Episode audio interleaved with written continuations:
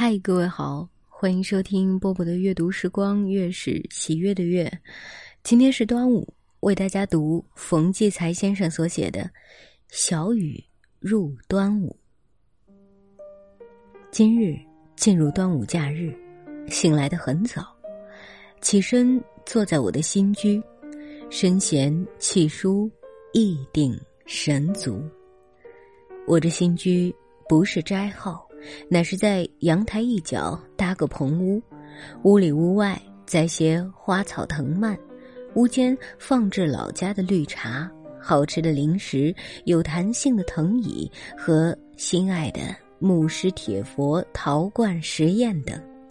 这是一己的私人角落，平时在外边跑累了。回来坐在这里聚聚力气，亦或有什么未了的思考，便到这里舒展一下脑袋的翅膀。今日，我特意在那个木雕花架上挂了几件艳丽五彩的小物件——丝线粽子。这种端午特有的吉祥小品，给花架上清脆又蓬松的蜈蚣草一衬，端午的气息油然而生。其实，过这种古老的节日，不必太刻意表达什么深刻的精神内涵，随性而自然的享受一下传统情味就是了。小雨从昨晚就来到我的城市里，此刻依旧未走。雨太小，看不到零零落落的雨点，却见屋外边雨叶被雨点敲得一动一动。眼瞧着这优美的悬垂着的丝线粽子，悠悠的想起一件相关的老事。念小学的时候，每逢端午佳节，都是班上同学们蚕丝线粽子的一次热潮。大家先用硬纸叠成小小的粽子壳，然后使五彩丝线一道道缠起来。缠的过程中不断改变颜色，最后缠成一个个五彩纷呈却各不相同的小粽子来。这原本是课堂上老师教的一种节日手工，由于大家喜爱，课间休息时也缠，下课后不回家还缠。丝线粽子最大的魅力是颜色完全任由自己搭配。所以每个人都想缠出一个特别又好看的丝线粽子，向别人显摆。于是弄得教室满地都是彩色线头，做卫生可就费劲了。那些花花绿绿的小线头一扫，全绕在扫帚上，得使好大劲儿才能摘干净。缠粽子的丝线都是同学们从家里带来的。那时代，母亲们在家都做针线，各色丝线家家都有，关键看谁配色好，想法出奇。我的班上有一个女生叫徐幼芳，那时的孩子名字都是三个字，大概与家族的字辈有关。记得她个子高，短发，衣着很旧。据说他家里穷，家里没有好看的丝线，就从地上拾别人扔的线头来缠。可是他心细手巧，虽然拾的线头很短，但缠出的粽子反而色彩十分复杂和丰富，斑斓又精细，超过了所有的人。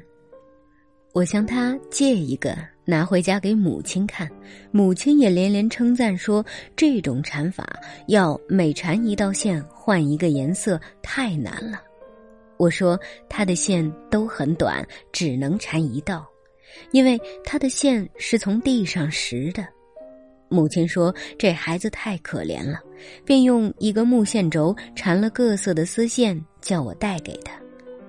要命的是，那时我太不懂事。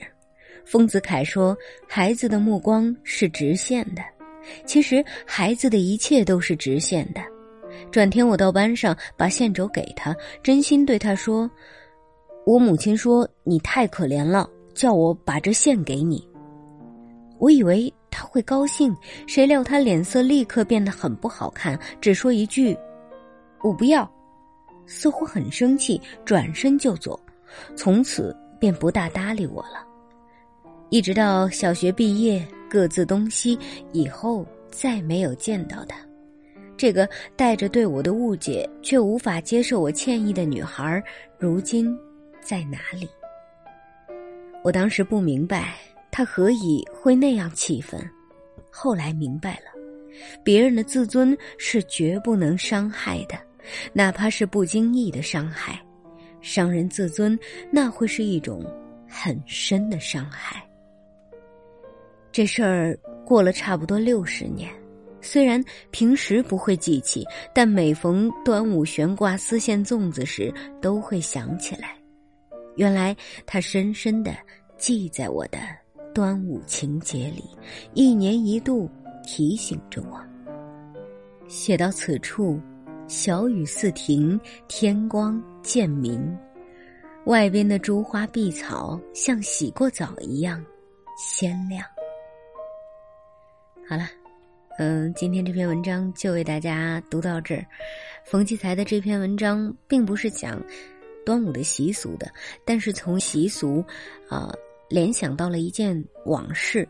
我觉得，如果是写作文的同学们啊，可以借用这样的写法。对，好了，虽然我不是语文老师，但是因为我也曾经跟大家一样写过作文、考过试嘛，我觉得这种写法是。很容易拿高分的。今天就是这样，我是波波，跟各位说晚安喽。明月妆台纤纤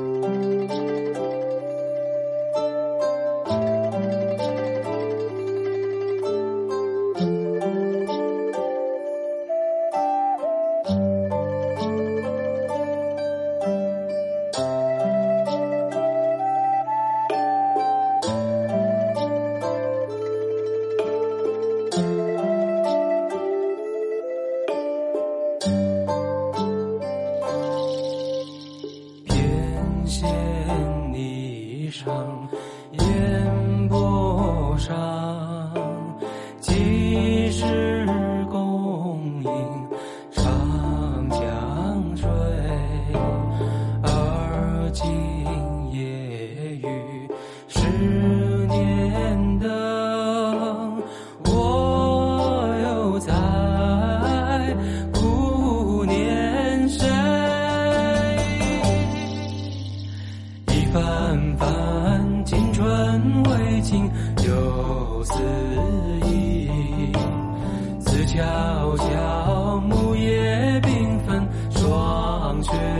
村